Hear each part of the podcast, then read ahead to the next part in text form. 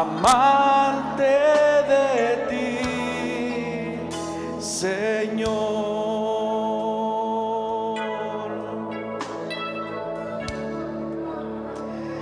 Señor, esta es nuestra petición a ti. Que nuestro amor por ti crezca, no solo como un formalismo, no solo, Señor, como un evento aislado, sino que anhelamos que nuestro amor por ti sea continuo. Te lo pedimos, Señor. Gracias. Envíanos tu bendita palabra, Espíritu de Dios. Haz que esta palabra cobre vida para nosotros. En el nombre de Jesús. Amén. Y amén. Gloria al Señor, hermanos. ¿Cuántos pueden dar un fuerte gloria a Dios? Amén, hermanos. Bienvenidos y bienvenidas. Les invito a que se puedan poner en pie.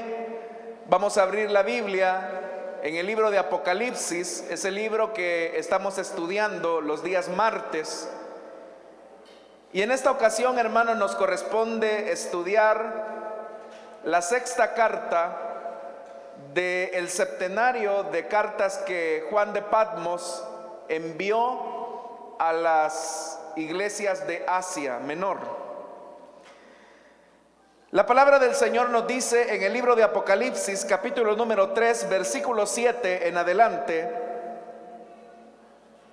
escribe al ángel de la iglesia de Filadelfia, esto dice el santo, el verdadero, el que tiene la llave de David, el que abre y nadie puede cerrar, el que cierra y nadie puede abrir Conozco tus obras. Mira que delante de ti he dejado abierta una puerta que nadie puede cerrar. Ya sé que tus fuerzas son pocas, pero has obedecido mi palabra y no has renegado de mi nombre. Voy a hacer que los de la sinagoga de Satanás, que dicen ser judíos, pero que en realidad mienten, vayan y se postren a tus pies y reconozcan que yo te he amado. Ya que has guardado mi mandato de ser constante, yo por mi parte te guardaré de la hora de tentación que vendrá sobre el mundo entero para poner a prueba a los que viven en la tierra. Vengo pronto, aférrate a lo que tienes para que nadie te quite la corona. Al que salga vencedor, lo haré columna del templo de mi Dios y ya no saldrá jamás de allí. Sobre él grabaré el nombre de mi Dios y el nombre de la nueva Jerusalén, ciudad de mi Dios, la que baja del cielo de parte de mi Dios. Y también grabaré sobre él mi nombre nuevo. El que tenga oídos, que oiga lo que el Espíritu dice a las iglesias. Hasta ahí dejamos la lectura, hermanos. Tengan la amabilidad de tomar sus asientos esta noche, por favor. Hermanos, como lo hemos hecho con todas las cartas anteriores, es importante que nos ubiquemos en el contexto histórico de esta ciudad que se conoce con el nombre de Filadelfia. El nombre Filadelfia viene precisamente de una derivación o de un nombre que lo que significa es ciudad de amor fraterno, porque filos es amor, pero es un amor que tiene que ver con la fraternidad, es un amor filial o fraterno. La razón de por qué a esta ciudad se le llamó Filadelfia en realidad fue en honor a Filadelfos de Pérgamo. Es decir, que este gobernante de la ciudad de Pérgamo había ayudado mucho a la reconstrucción de la ciudad de Filadelfia, específicamente en el año 17 después de Cristo. Esto es importante mencionarlo porque la intervención de Filadelfus en esta ciudad que ahora lleva su nombre era en razón de que la ciudad había sido golpeada por diferentes enjambres sísmicos o diferentes terremotos que habían azotado la ciudad. La ciudad, hermanos, era una ciudad no tan importante dentro de las siete ciudades que se describen en estas siete cartas, porque era una ciudad de menor población y de muy poca importancia. Sin embargo, hermanos, cuando la ciudad de Filadelfia se funda, tenía básicamente como objetivo que la ciudad fuese una puerta de conocimiento, una puerta de revelaciones. De hecho que a la ciudad de Filadelfia se le conoce como la puerta al oriente, porque básicamente tenía la misión de permitir que todas las personas que entraran a la ciudad de Filadelfia conocieran un poco acerca de la cultura eh, griega que existía en aquella época.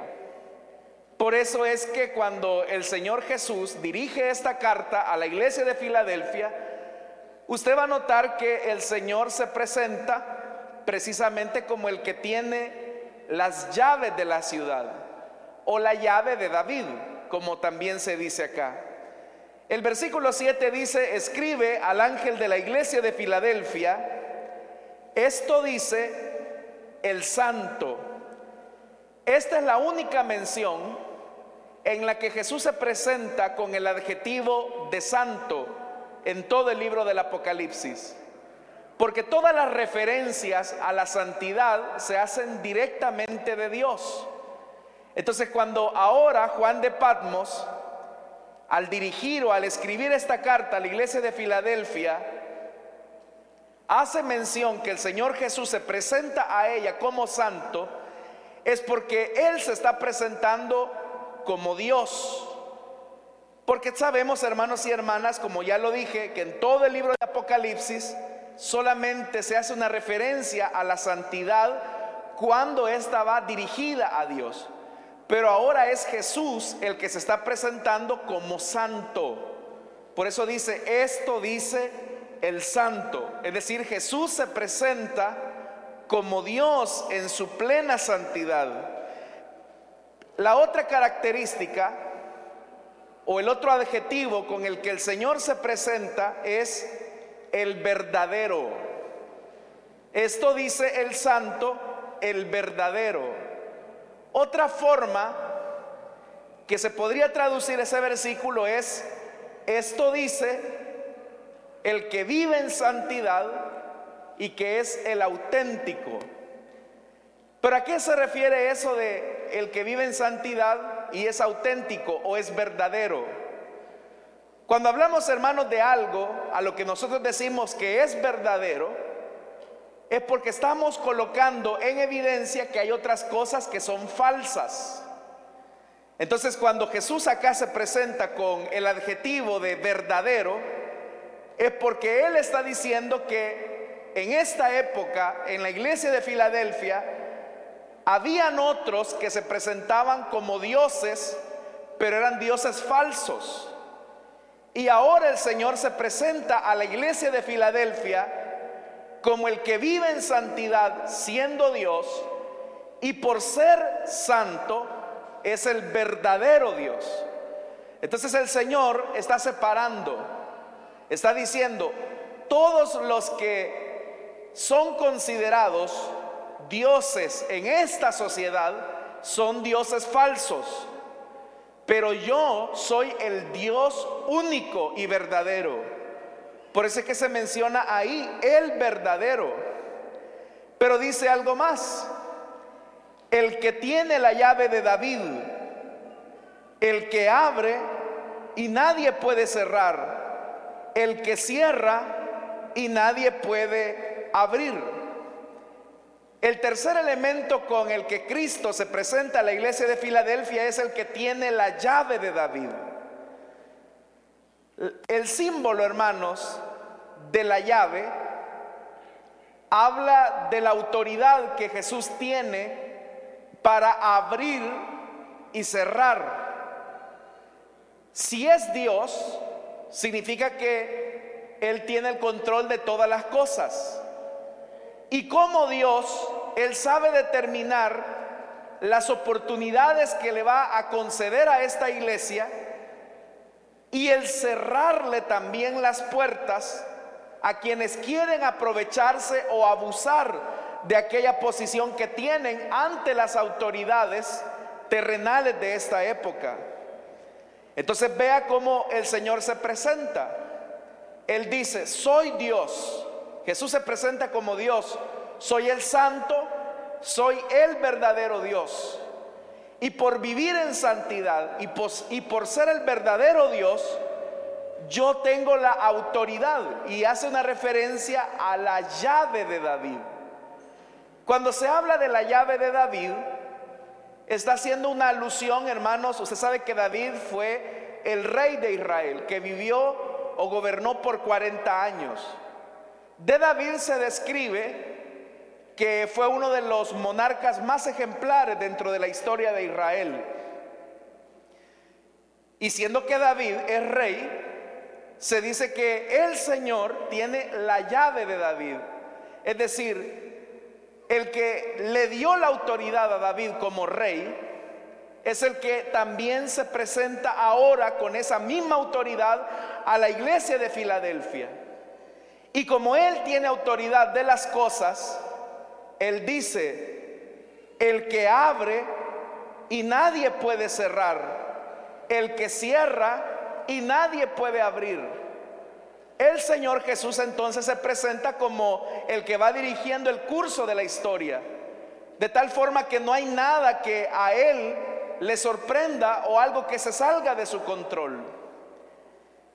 Entonces cuando el Señor dice acá que ahora se presenta como el que abre y nadie puede cerrar, es porque hay una promesa para la iglesia de Filadelfia. Y es que el Señor le va a dejar una puerta muy abierta. Eso es lo que dice el versículo 8. Si usted, hermano y hermana, leyera ese versículo 8, omitiendo la primera parte de la oración, usted va a notar que hay una relación directa, porque vea lo que dice. Conozco tus obras, mira que delante de ti he dejado abierta una puerta que nadie puede cerrar. Si usted omitiera esa frase, conozco tus obras, usted notaría que esa oración conecta muy lógicamente con lo que el Señor ha dicho anteriormente, cómo Él se ha presentado. Y si usted omite esa frase, vea cómo diría, el que tiene la llave de David, el que abre y nadie puede cerrar, el que cierra y nadie puede abrir mira que delante de ti he dejado abierta una puerta que nadie puede cerrar. Entonces ve hermanos que hay una relación directa. Porque cuando hemos leído las otras cartas, cuando el Señor dice, conozco tus obras, Él inmediatamente comienza a hacer una descripción de las faltas de la iglesia. Eso es lo que hemos visto en las otras cartas. Conozco tus obras, he notado que tus obras no son perfectas, que es lo que le dice hermanos y hermanas a la iglesia de Tiatira, por ejemplo. Pero acá simplemente dice, conozco tus obras. Y ya no dice qué es lo que conoce el Señor.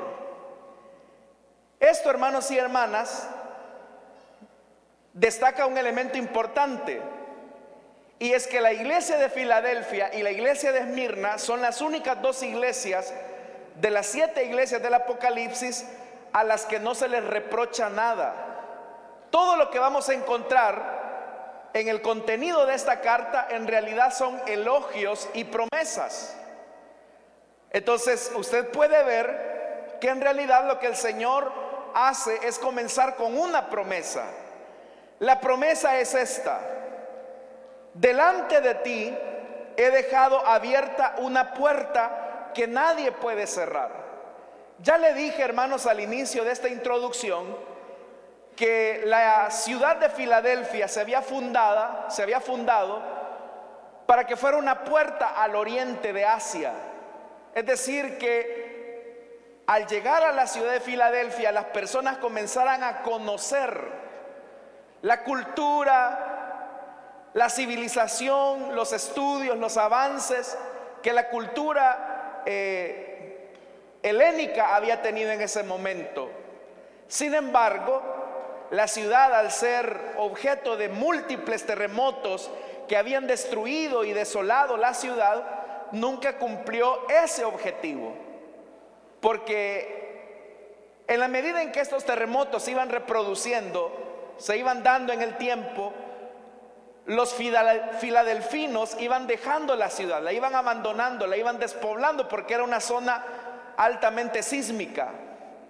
Y aquello que en algún momento los emperadores habían considerado hacer de Filadelfia una puerta grande de oriente para que todo el que llegara ahí aprendiera algo, el Señor ocupa esa ilustración para decirle a la iglesia que en medio de esa situación Él les va a abrir una puerta grande para que ellos puedan entrar.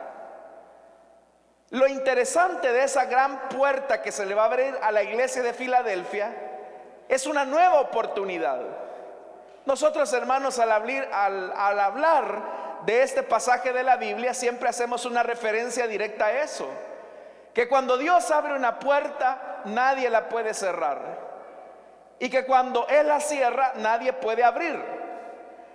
Haciendo una alusión también, como por ejemplo ocurrió en el caso del arca de Noé, que cuando el Señor cerró la puerta, ni Noé pudo abrirla. Entonces, ahora que el Señor le dice a la iglesia de Filadelfia, yo te he abierto una puerta grande, lo que le está diciendo a esta iglesia es que esa puerta grande que le abre es una puerta que nadie va a poder cerrar. ¿Por qué el Señor está diciendo eso? Vamos a ver más adelante, hermanos, que nuevamente en el versículo 9 se habla de la sinagoga de Satanás. Y siempre que Juan de Patmos ha hecho referencia a la sinagoga de Satanás, se está refiriendo a aquellos judíos que vivían en estas ciudades y acusaban a los cristianos ante el emperador, acusándolos de alta traición. Eso lo que provocaba era que los cristianos se les cerraran las puertas de trabajo, se les cerraran las oportunidades de compartir su fe libremente, se les cerraban las oportunidades de crecimiento económico, se les cerraban las oportunidades de tener propiedades. Es decir, que estos judíos acusaban a los cristianos de traición. Y por eso es que el Señor se dirige a ellos como sinagoga de Satanás.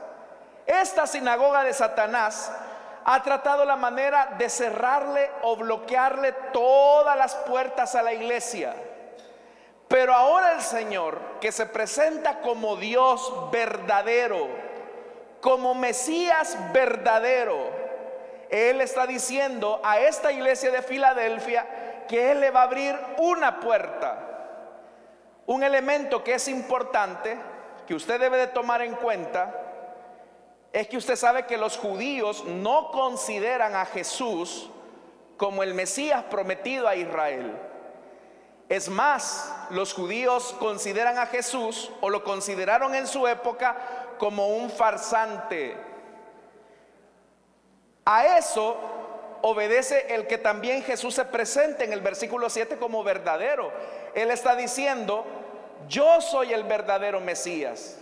El Mesías que la sinagoga de Satanás, representada en la incredulidad de los judíos, había rechazado, ahora Jesús está diciendo que por ser el Mesías verdadero, el Dios verdadero, Él está a punto de abrirle una gran oportunidad, a pesar de que esta sinagoga de Satanás le ha cerrado las puertas a la iglesia. Esto, hermanos, a nosotros nos deja una importante lección. Y es que puede haber personas que traten la manera de boicotearlo a usted.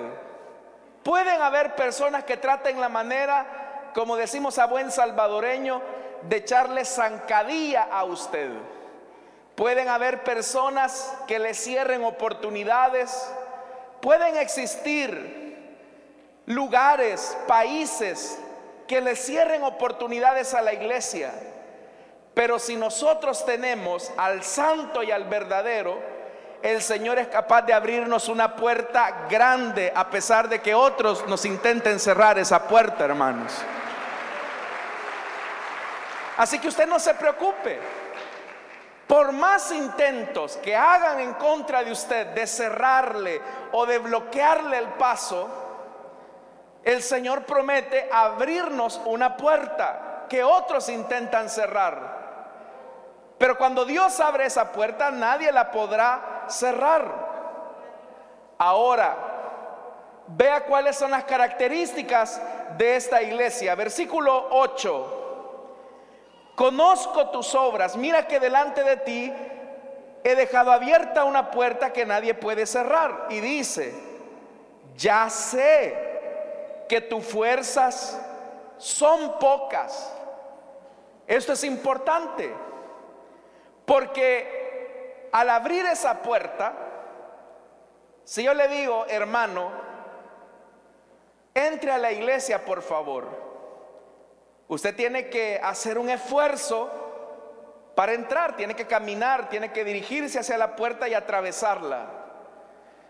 Pero imagínese, hermano, si yo le dijera a una persona paralítica o una persona que le cuesta caminar, hermano, entre por favor a la iglesia, usted me diría, qué inconsciencia, porque le está pidiendo algo que no puede hacer. Eso, hermanos y hermanas, nos dice algo. Porque cuando el Señor dice, yo les he abierto una puerta que nadie puede cerrar, ahora inmediatamente dice, yo ya sé que tus fuerzas son pocas. Yo sé que la oportunidad está frente a ti. Y tú tienes que entrar por esa puerta. Vas a tener que colocar un poco de esfuerzo pero yo soy consciente que no puedes caminar o que tus fuerzas son pocas, es decir, tus músculos se han debilitado a causa del cansancio, a causa del agotamiento. Pero el Señor, a pesar de que reconoce que las fuerzas de la iglesia son pocas, Él está listo para ayudar a esta iglesia y hacer que esta iglesia entre en esa puerta que Dios ahora le está abriendo. En la vida, hermanos, a nosotros se nos pueden abrir oportunidades. Y cuando uno se ve a sí mismo, uno puede notar que nuestras fuerzas son pocas. No tenemos mayores garantías de tener éxito en aquello que vamos a emprender. La fuerza de la iglesia de Filadelfia era muy poca. Era una iglesia muy pequeña. Era una iglesia muy pobre. Y una iglesia muy pequeña y muy pobre seguramente no podrá desarrollar, humanamente hablando, grandes cosas para Dios. Pero Dios es consciente de eso. Dios dice, yo sé que tus fuerzas son pocas y que para esta puerta grande que te he abierto es necesario que yo te cargue y que juntos crucemos esa puerta. Entonces, ante un reto que se nos abre en la vida y que nosotros consideramos que es imposible, y si Dios nos dice, asúmanlo, crucen la puerta, uno puede decir, Señor, pero yo recurso económico no tengo. Señor, yo no tengo todas las capacidades para emprender este reto. Usted no se preocupe, porque el Señor no depende de su poca fuerza usted depende de la fuerza y el poder de nuestro Dios para conquistar aquello que no se puede conquistar humanamente. Las personas pueden decir de usted que es débil, que usted no va a alcanzar algo en la vida, o que usted no puede emprender cosas para el Señor. Y seguramente cuando usted se ve frente al espejo dice, de verdad, yo cualidades no tengo, mis fuerzas son pocas. Pero es ahí, hermano, donde en nuestra debilidad el poder de Dios se manifiesta. Eso fue lo que el Señor le dijo a Pablo. Bástate mi gracia porque mi poder se perfecciona en tu debilidad. El que la iglesia de Filadelfia fuera una iglesia con pocas fuerzas, le da la oportunidad para que la gloria de Dios se manifieste en ella. Es que vea, cuando nosotros hermanos ponemos nuestra esperanza en nuestras fortalezas, en nuestras capacidades, quien se lleva la gloria de lo que hacemos es eso, nuestras capacidades, nuestra gloria, nuestra persona. Pero cuando nuestra fuerza no radica en nuestras capacidades, sino que en el poder de Dios, el que se lleva la gloria es el Señor quien nos capacita para lograr aquello que Él nos ha delegado. Así que usted puede decir, hoy el Señor me ha abierto una gran puerta para evangelizar, para emprender. Tal vez usted puede decir, hermano, cuando algún hermano le dice a usted, hermano, esta es la oportunidad que Dios nos ha abierto en el pasaje para abrir una célula y es una puerta grande. Hay mucha sensibilidad de las personas para el anuncio del Evangelio. Y usted le puede decir quizás al supervisor o al pastor, hermano, pero mis fuerzas son pocas. Yo no sé mucho de la Biblia. Yo soy muy tartamudo. Yo soy muy penoso. Yo no tengo cualidades. Ah, pues hermano, todas esas cosas que usted ha descrito son necesarias para que el poder de Dios se glorifique en usted. Es usted el elegido. A usted Dios le ha abierto una puerta grande. Entonces, hermano, no pongamos nuestra esperanza en nuestras capacidades, sino en el poder de Dios. Entonces, dice más adelante, siendo que el Señor le, le promete a esta iglesia mantener esa puerta, dice, ya sé que tus fuerzas son pocas, pero has obedecido mi palabra y no has renegado de mi nombre. Entonces, el Señor ahora está destacando un elemento de la iglesia de Filadelfia. Ante los ojos de las otras iglesias, Filadelfia no era una iglesia muy exitosa, era una iglesia muy pequeña, era una iglesia muy pobre. Pero eso a nosotros nos revela un elemento importante. Y es que la meta de nosotros como cristianos, por encima del éxito, es la fidelidad. Por encima del éxito humano o material, debe de ser la fidelidad a Dios. Las personas pueden medir el éxito de una iglesia por la cantidad de miembros que tiene, por la infraestructura que posee, por otras cosas. Y al ver quizás una iglesia monstruosamente grande, con infraestructura de lujo, uno puede decir, esta iglesia es una iglesia exitosa. Y esos parámetros son los parámetros humanos, gerenciales. Pero el Señor, hermano, no reconoce el éxito humano, sino que lo que reconoce es la fidelidad a su palabra. ¿Qué sintieron las otras iglesias cuando leyeron esta carta a la iglesia de Filadelfia? Porque las otras iglesias consideraban a la iglesia de Filadelfia como pequeña. No, ahí no tienen mucha fuerza.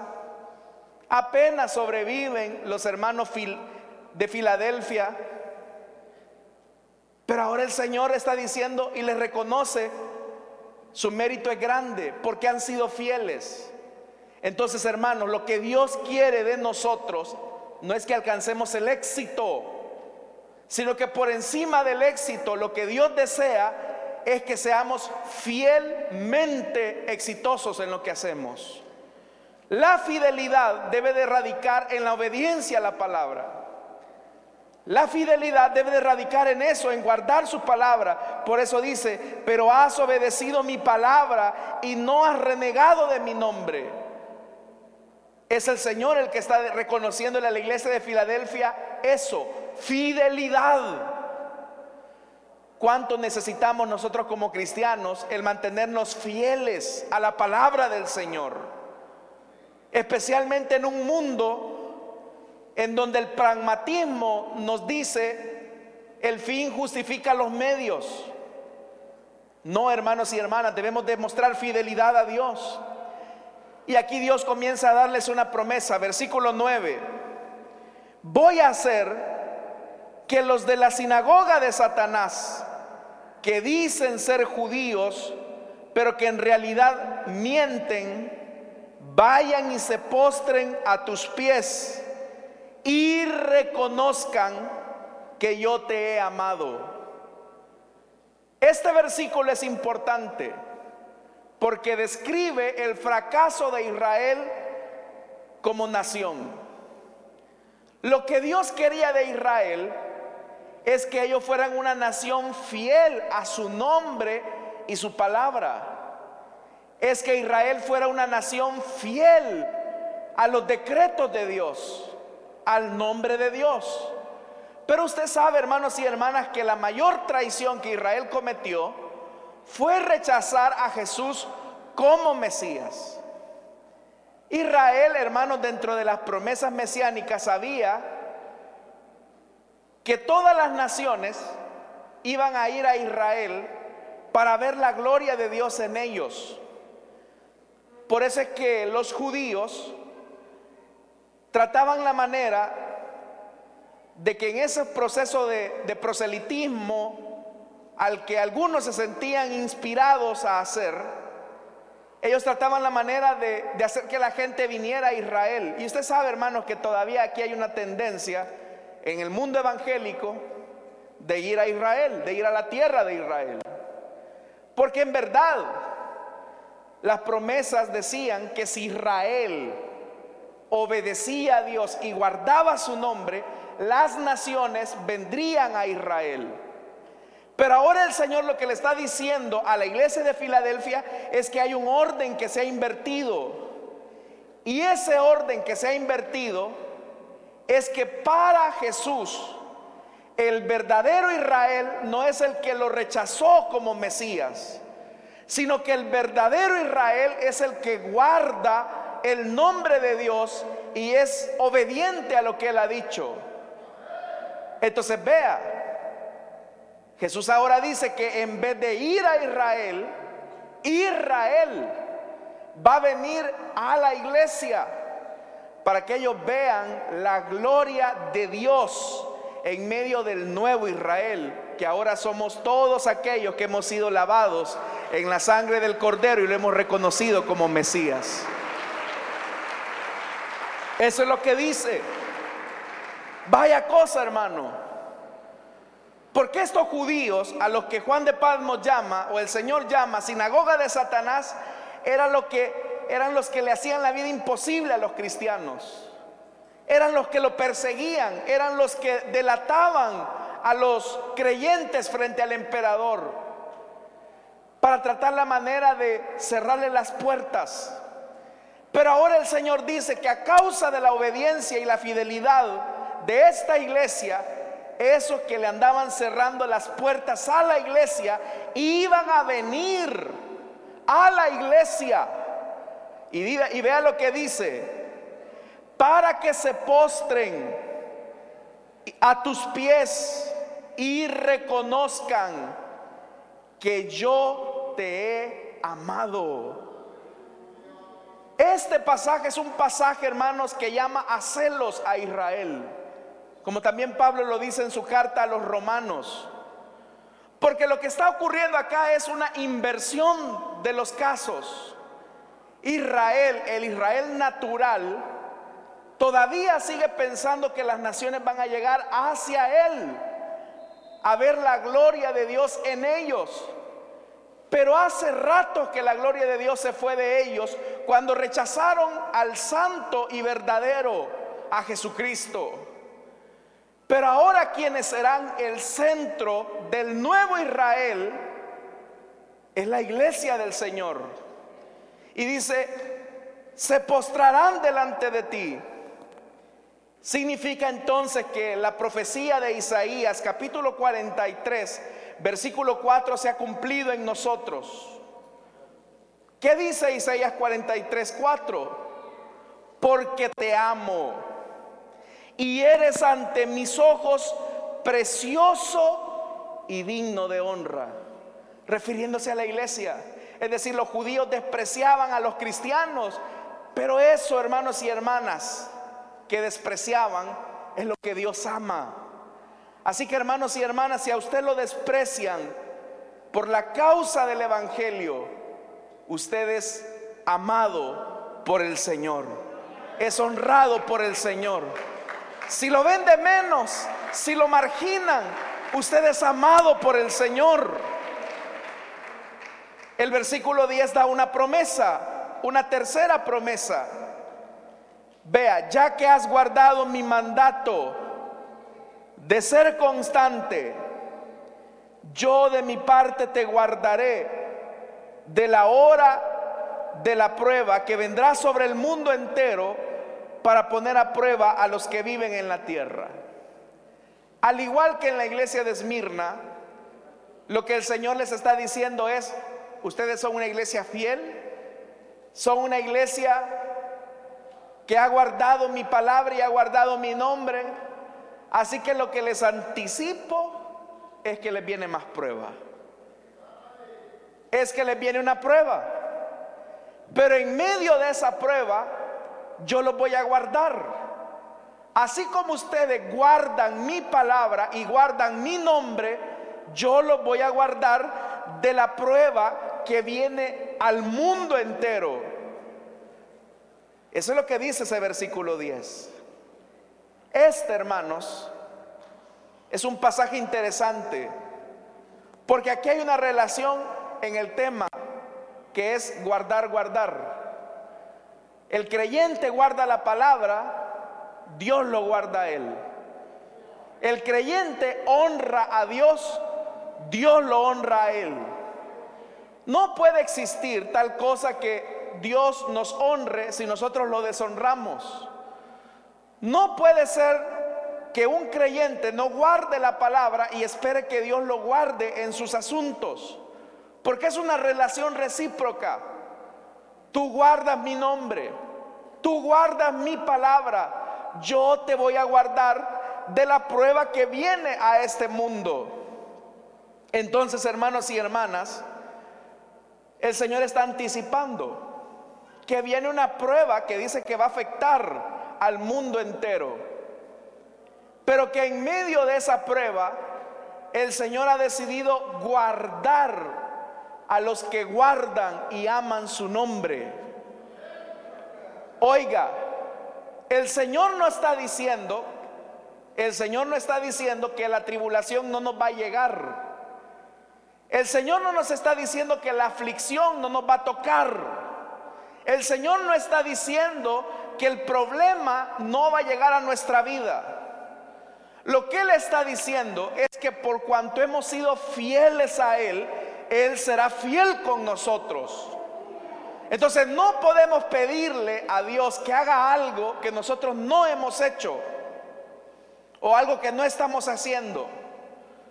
El ladrón no puede decir, Señor, guárdame ahorita que voy a ir a robar, que todo me salga bien, amén. Eso es un contrasentido, eso es ridículo. No podemos esperar recibir bendición de Dios cuando estamos viviendo en desobediencia. Por eso, siendo que viene la prueba, siendo que viene la prueba ya, el Señor le dice algo más a la iglesia, versículo 11. Si la prueba viene, verso 11, vengo pronto, aférrate a lo que tienes para que nadie te quite la corona. Entonces el Señor dice, la prueba viene. Pero tu esperanza y tu descanso debe de ser en que yo vengo pronto por ti. En medio de la prueba estaré contigo, te voy a guardar. Pero mientras te guardo, te recuerdo que vengo pronto. Esta es una advertencia para la iglesia de Filadelfia en el sentido que no se vaya a dormir en sus laureles. Porque le dice, aférrate a lo que tienes. ¿Y qué es lo que tiene? El nombre de Dios, la presencia de Dios. Aférrate a lo que tienes para que nadie te lo quite. Aferrarse a algo es cuando, hermanos y hermanas, existe la amenaza de que nos quiten algo, que nos aparten de algo. Eso es aferrarse. Y esto es importante, porque ya le dije que en Filadelfia habían bastantes terremotos. Entonces, un terremoto, hermanos, es un movimiento que altera el orden de las cosas. Ponen angustia a los hombres. Eso sería como que ahorita temblara. Yo no sé cuántos saldrían corriendo si se viniera un temblor ahorita. Pero seguramente, hermanos, al momento de temblar, nosotros quisiéramos aferrarnos a algo, algo que sea seguro. Si hay algo seguro para el creyente en medio de las pruebas que nos sacuden nuestro entorno y nuestra existencia, si hay algo a lo que podemos aferrarnos, es al nombre bendito de nuestro Dios. En medio de los problemas, ya le dije, tenemos que aferrarnos al nombre de Dios. En medio de la dificultad, debemos de aferrarnos al nombre de Dios.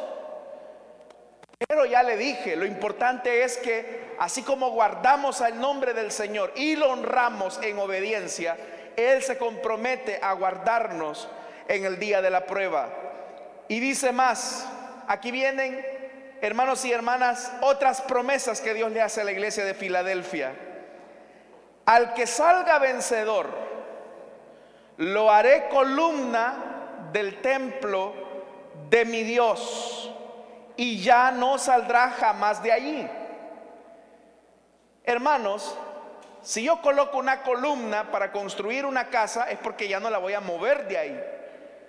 Si yo, por ejemplo, si nosotros que hemos puesto estas columnas que sostienen este edificio es porque las vamos a dejar ahí para siempre, no se van a mover de ahí. Lo que Dios entonces está diciendo es que la fidelidad a Dios es permanente pero que de la misma manera en que la fidelidad hacia Dios es permanente, las promesas de Dios a sus fieles son permanentes. Por eso es que dice, yo te voy a hacer una columna, y lo dice, una columna del templo de mi Dios. Y si es una columna que está en el templo de mi Dios, la iglesia ha entrado a la misma presencia de Dios y de ahí nadie la va a mover. Ya le dije, en Filadelfia había muchos terremotos, pero esa columna permanecía firme porque su fundamento era bueno. Si la columna no tenía un buen fundamento, se movía y se caía. Pero si el fundamento de la iglesia es Cristo, esa columna, hermanos y hermanas, estará como columna en el templo de nuestro Dios, hermanos y hermanas. Así que con eso Dios lo que nos dice es que su salvación es plena y completa y estaremos con Él siempre. Mientras el Señor sea nuestro fundamento, podrán azotar vientos, vendrán terremotos, habrá persecución pero si la iglesia se fundamenta en la roca, en la piedra preciosa, angular que es Cristo, de ahí nadie nos va a mover, estimados hermanos y hermanas. Amén.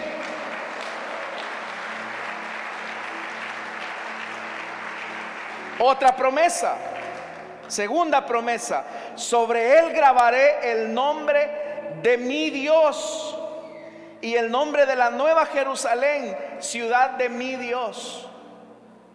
Dentro de la indumentaria del sumo sacerdote había una lámina de oro que se colocaba en la frente del sacerdote que decía santidad a Jehová o santidad a Yahvé. Y eso significaba que ese sacerdote estaba consagrado al templo, estaba separado para Dios. Entonces, hermanos, la segunda promesa es que el Señor va a grabar el nombre de nuestro Dios sobre nosotros. Lo que está diciendo ahí es, lo que es propiedad de Dios, nadie lo quita, nadie lo arrebata. Usted es el templo de Dios y usted es propiedad de Dios y nadie podrá arrebatarlo de las manos de nuestro Dios, porque le pertenece al Señor. Dice más. Dice que esta nueva Jerusalén es la ciudad de mi Dios, la que baja del cielo de parte de mi Dios. Y vea eso, mi Dios, mi Dios, mi Dios. Habla de una cercanía. Y dice, y también grabaré sobre él mi nombre nuevo. El nombre nuevo del Hijo. Y ese nombre nuevo del Hijo habla de su señorío pleno la gente recuerda a Jesús como aquel maestro humilde y manso que la humanidad hizo lo que quiso con él.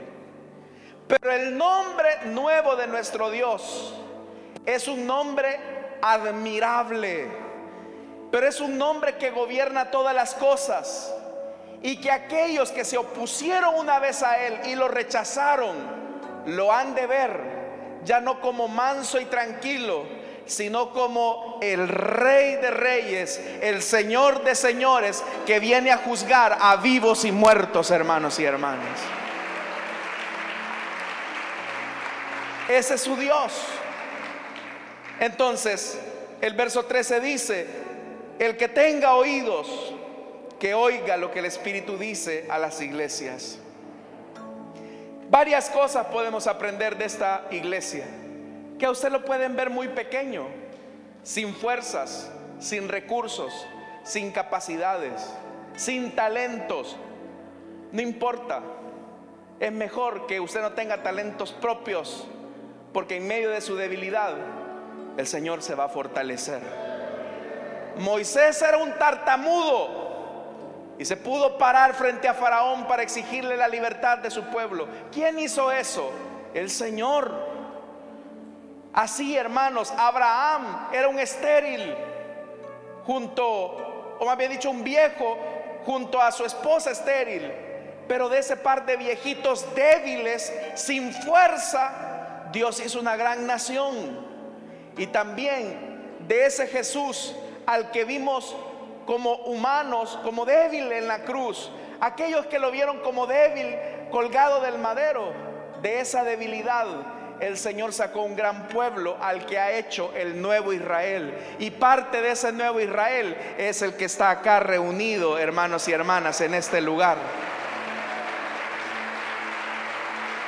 Amén. Así que usted no es poca cosa, mi hermano. Usted no es poca cosa, hermana. Usted es el pueblo amado de Dios. A usted lo pueden despreciar y ver, Ahí va esa viejita loca. Ahí va ese hombre sin estudio. Que nos vean así, hermanos, no importa. Pero nosotros no amamos la estimación de los hombres y mucho menos la del mundo. Nos alegra que Dios nos ame. Y tanto nos amó el Señor que entregó a su Hijo único para que muriera en lugar de nosotros. Gloria a Dios. Vamos a orar, hermanos, y vamos a cerrar nuestros ojos. Y teniendo nuestros ojos cerrados y nuestro rostro inclinado, quiero hacer una invitación para aquellas personas que desean entregarle su vida a Cristo o desean reconciliarse para que en el lugar donde está puedan ponerse en pie. No tengo mucho tiempo ya, pero usted se puede poner en pie si usted desea entregarle su vida a Cristo o desea reconciliarse. Póngase en pie, queremos orar por usted. Si hay alguien acá que desea entregarle su vida a Jesús, o desea reconciliarse, probablemente a los ojos de los demás usted no tenga ninguna estima. Pero ante los ojos de Dios usted tiene mucha estima si la sangre de su Hijo Jesucristo se ha derramado en usted.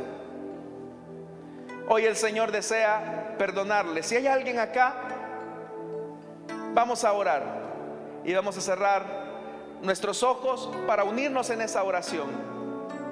Únase con nosotros, estimado oyente de la radio. Si usted desea entregarle su vida a Cristo Si usted desea unirse a esta oración, le invito a que cierre sus ojos ahí donde usted está.